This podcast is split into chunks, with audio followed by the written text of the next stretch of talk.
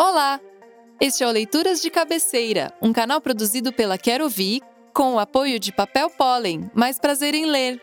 Aqui, convidamos pessoas ligadas ao mundo da literatura e personalidades em geral e pedimos que nos contem o que estão lendo, o que leram de mais marcante nos últimos tempos, qual livro está na fila de espera e uma obra que tenha sido essencial na vida delas. O convidado de hoje é o advogado, doutor em Direito e professor da PUC-SP e da Fundação Oswaldo Cruz, Fernando Canhadas.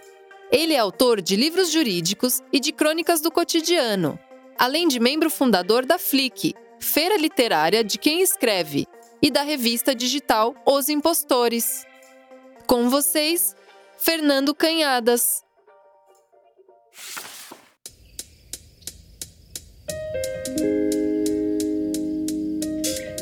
Começando pelo que eu estou lendo. Eu não sou do tipo que consegue ler um livro de cada vez. Eu sempre procuro me dividir aí entre uma releitura geralmente de algum grande clássico que eu tenha lido no passado, há muito tempo, às vezes que eu li há pouco tempo e deu vontade de reler. Geralmente alguma novidade que eu sempre procuro e geralmente não resisto a comprar quando um título me interessa. E também muitas vezes livros de não ficção, documentários, biografias, livros sobre política. Eu vou comentar especialmente de um livro que eu estou lendo agora que é maravilhoso, que é O Poder do Mito, do Joseph Campbell e do Bill Moyers, nada a ver com a nossa política brasileira de hoje. O Poder do Mito ele é o produto de um documentário, de uma série de entrevistas do grande Campbell com o Bill Moyers. E é impressionante acompanhar é, tanto o documentário, para quem nunca viu, como o livro impresso, a quantidade de referências, a cultura desses dois, especialmente do Campbell, as coisas que ele fala de cabeça, todas as histórias, todas as referências. Realmente, a vantagem de se ler esta entrevista é que você pode ir parando e buscando as referências e se aprofundando nas histórias. Então, há coisas muito impressionantes de exemplos de como a mitologia está intrincada ao pensamento humano. Então, ele traz muitos exemplos de mitos muito similares de sociedades antigas completamente distantes, que não tinham nenhuma relação entre si. Enfim, é um livro riquíssimo que eu recomendo a quem já leu que releia a quem nunca leu, é uma leitura obrigatória, explica muito dos nossos arquétipos, das nossas questões mais íntimas, é, é transcendental. O Poder do Mito, entrevista de Joseph Campbell a Bill Moyers. Este é um grande livro que eu estou lendo neste momento.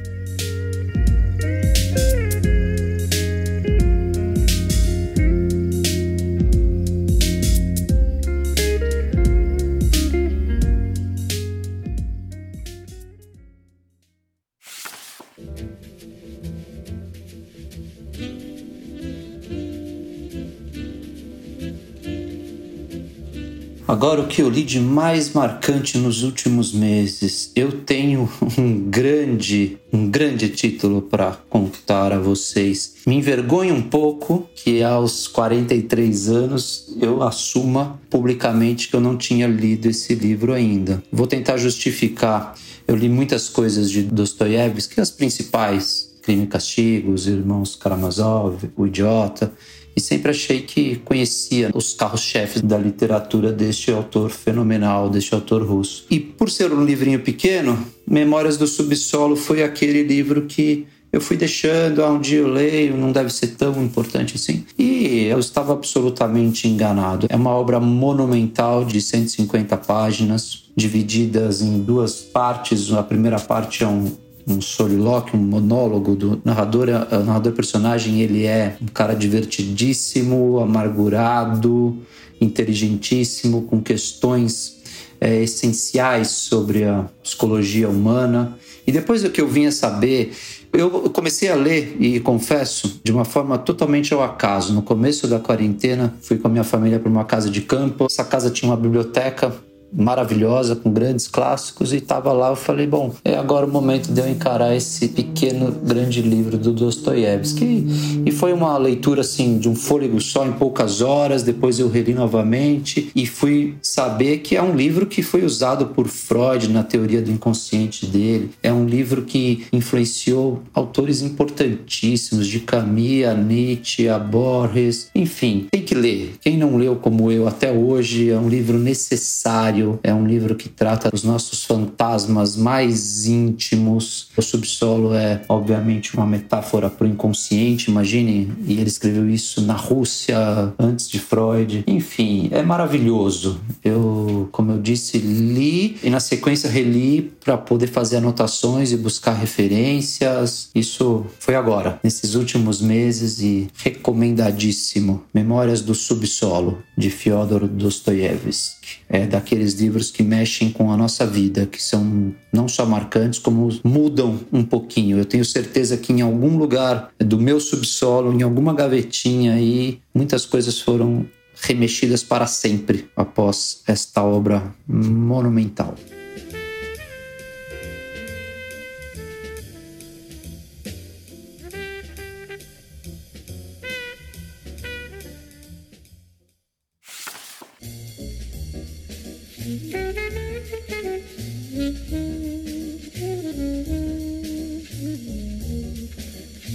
Próximo livro que eu pretendo ler, aquele que está na minha pilha, esperando. Geralmente essa pilha é o meu criado mudo, e eu vou resumir aqui o meu ritual quando eu espero muito por um livro. Eu me preparo, né? Então eu vou para um cômodo da minha casa, confortável, com boa iluminação. Geralmente preparo uma bebida, preferência um bom gin tônica ou uma cerveja artesanal, alguma coisinha para comer e se eu puder ficar ali três, quatro horas, eu fico. Isso para mim é, é o mais puro êxtase. Então, quem eu estou pensando em levar para este conforto do meu lar em breve, como eu falei já, não, nunca é um só. Eu tenho três que podem ser os próximos. Eu tenho um clássico que já há muito tempo eu estou precisando reler, porque eu li uma vez só e não se pode ler esse livro uma vez só, que é Os Sertões de Euclides da Cunha. Eu comprei também agora o novo livro do Marcos Nobre sobre o governo Bolsonaro. Ponto final, a guerra de Bolsonaro contra a democracia. Esse é o nome do livro. Está me aguardando, mas o que eu vou abrir em primeiro lugar desta pilha é Segredos de Domenico Starnoni né, um autor italiano que dizem ser o esposo da verdadeira Helena Ferrante, mas é desde Laços que eu li dele, é um autor que me apaixonou e preciso ler. Já estou com ele comprado, está na minha cabeceira, aguardando por três horas de gin tônica e, e curtição, porque é um romancista especial, contemporâneo, e quem não conhece, recomendo. Em poucos dias estarei devorando os segredos de Domenico Starnoni.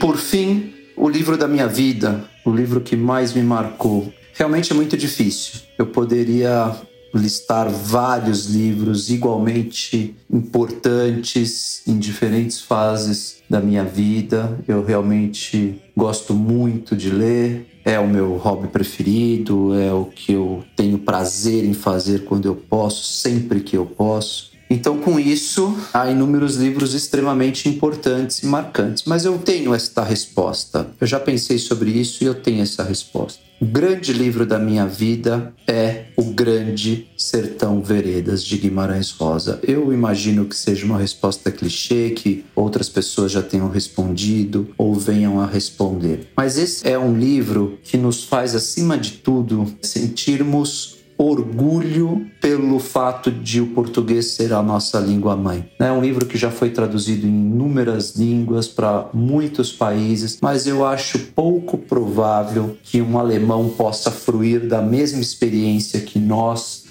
ao ler Grande Sertão traduzido para o alemão. Não digo que seja impossível, há tradutores maravilhosos. A gente consegue ler o fluxo de consciência de Faulkner com prazer em português, mas é diferente. Eu acho que a experiência de se ler uma obra deste tamanho, desta importância na língua nativa é realmente diferente. A sabedoria de Riobaldo, a, as suas frases, todo o contexto ali das falas dele com o Diadorim e com os demais personagens são, são especialmente profundos em razão do português. Então esse livro, a minha história com ele é bonita. Eu primeira vez que eu viajei para fora do país sozinho foi um mochilão que eu fiz aos 19 anos. E como eu sempre gostei muito de ler, eu quis escolher um livro um pouco maior que pudesse me acompanhar num voo de 11 horas, né? E outras viagens que eu faria dentro da Europa e eu não tinha lido ainda. Vejam só, aos 19 anos eu ainda não tinha lido Grande Sertão Vereda. Conheci, obviamente, a história,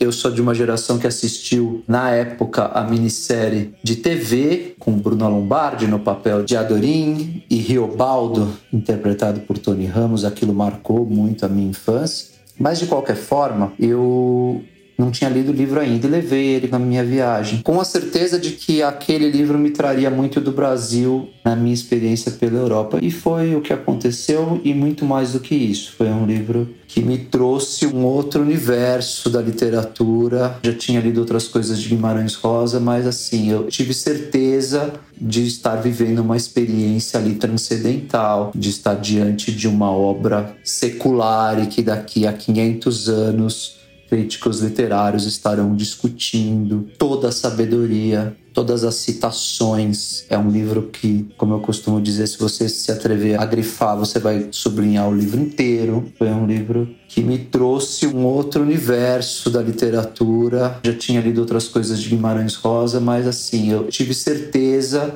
de estar vivendo uma experiência ali transcendental, de estar diante de uma obra secular e que daqui a 500 anos críticos literários estarão discutindo toda a sabedoria, todas as citações. É um livro que, como eu costumo dizer, se você se atrever a grifar, você vai sublinhar o livro inteiro, para ver em qualquer tipo de literatura, de uma profundidade, não só de uma riqueza imensa de forma, de história, mas de conteúdo do que é dito, do que é pensado pelos personagens. É, é um livro realmente maravilhoso. É dos grandes livros já escritos e é o meu livro. Grande Sertão Veredas, do grande Guimarães Rosa, esse orgulho do Brasil, o orgulho de qualquer leitor nativo do português. É isso, um grande prazer falar a todos sobre literatura, uma paixão que tenho certeza quebra fronteiras e gerações e continua quebrando pela eternidade.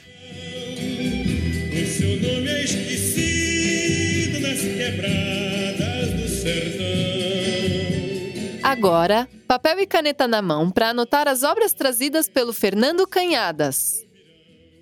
O Poder do Mito, de Bill Moyers e Joseph Campbell. Memórias do Subsolo, de Fyodor Dostoiévski. Os Sertões, de Euclides da Cunha. Ponto Final: A Guerra de Bolsonaro contra a Democracia, de Marcos Nobre. Segredos, de Domênico Starnoni, e Grande Sertão Veredas, de Guimarães Rosa.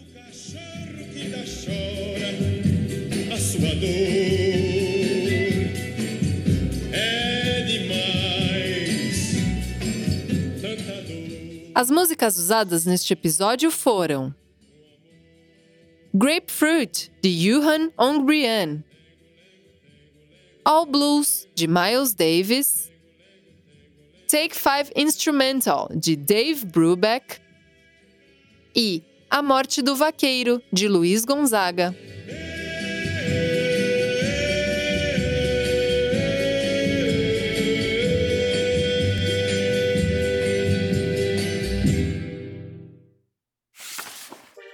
Canal Leituras de Cabeceira é uma produção da Quero Vi, com o apoio de Papel Pólen, mais prazer em ler. A concepção é de Felipe Seibel, a direção é de Gabriela Iannacone, mixagem e finalização de Fábio Smeili e Guto Marcato, e a locução é minha, Ana Guerra do Zamundo Estúdio. Até o próximo episódio. Tchau!